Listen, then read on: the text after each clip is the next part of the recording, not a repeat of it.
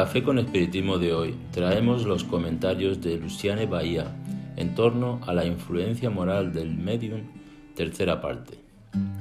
En esta parte de nuestro estudio acerca de la influencia moral de los mediums ante las comunicaciones mediúnicas, destacamos la sexta pregunta elaborada por el codificador, incluida en el capítulo 20, ítem 226 de El libro de los mediums, que dice lo siguiente.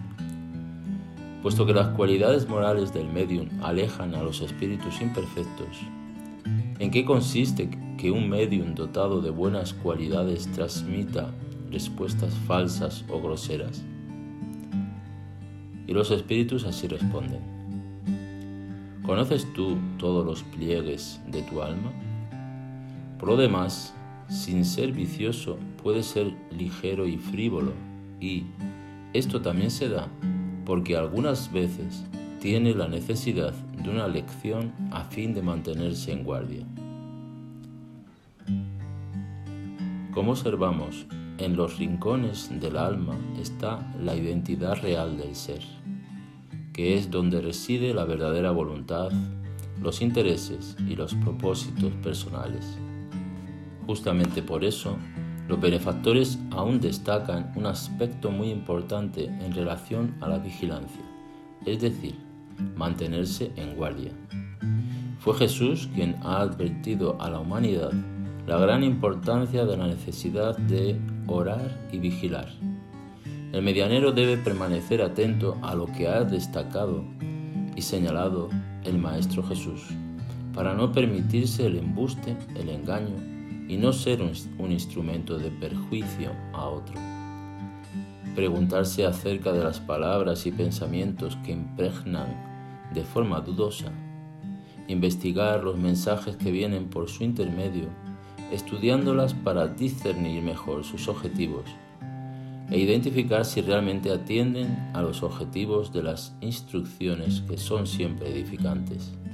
La lección de la atención es valiosa pues nos conduce a la reflexión de que muchas situaciones pueden ser evitadas simplemente por el hecho de que estemos despiertos, presentes, conscientes de nuestro querer y de lo que nos motiva ante las acciones, porque el medium se ha colocado como un estudioso, atendiendo a sus dificultades y percibiendo lo que necesita hacer para que la comunicación sea cada vez más perfecta.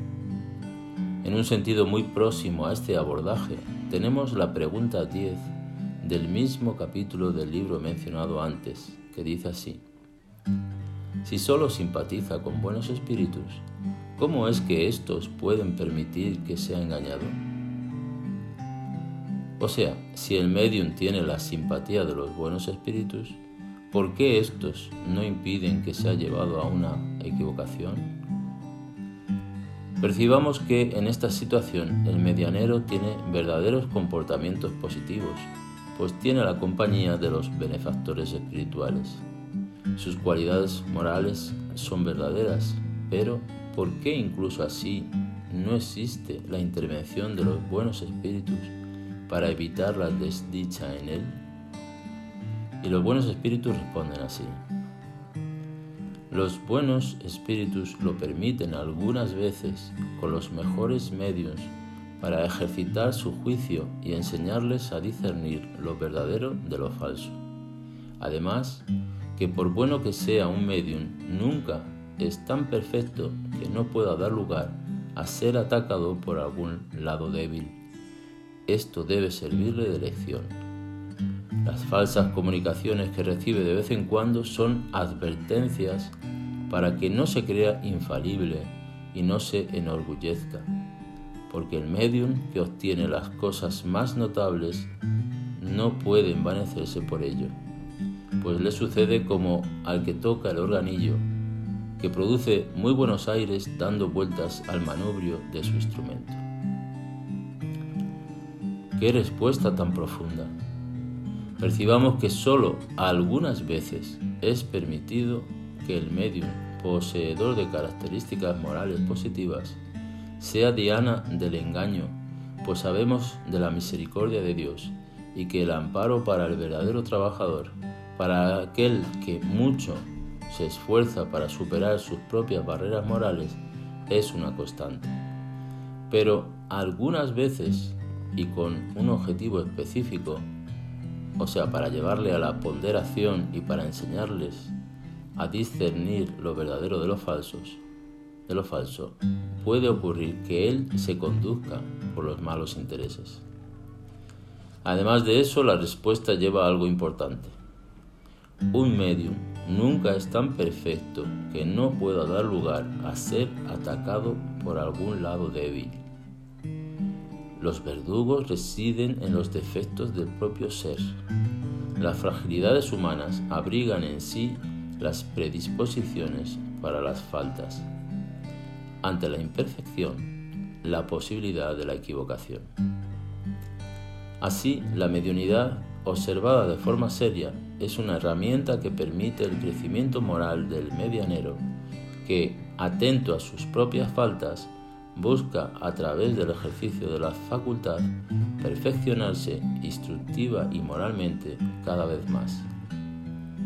Conforme hemos visto en el estudio del podcast pasado o episodio pasado sobre la identidad de los espíritus, una de las características que sobresale en los buenos espíritus es el respeto a las leyes de Dios, ya sea en sus aspectos menores o mayores nunca violan la libertad ajena y, cuando no son recibidas sus inspiraciones, cuando los hombres desean seguir un camino diferente del que es propuesto para el crecimiento y perfeccionamiento, respetándolos, dejan que ellos sigan lo que desean.